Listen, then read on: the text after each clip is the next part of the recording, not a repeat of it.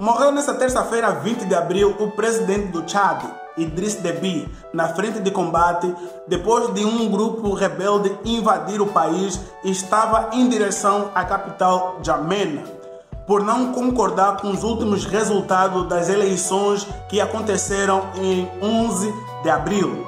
O presidente Deby estava no cargo desde 1990 e estaria no seu sexto mandato consecutivo. Seu filho, o general militar Mahamat Idris Deby, comandará o governo de transição por 18 meses.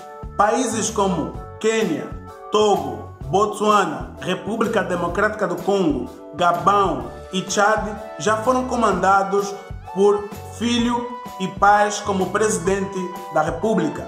Então, se você quer saber mais sobre o continente africano, se inscreva no canal para você ter todo o conteúdo exclusivo sobre a África. Então, mais uma vez, muito obrigado e ralei!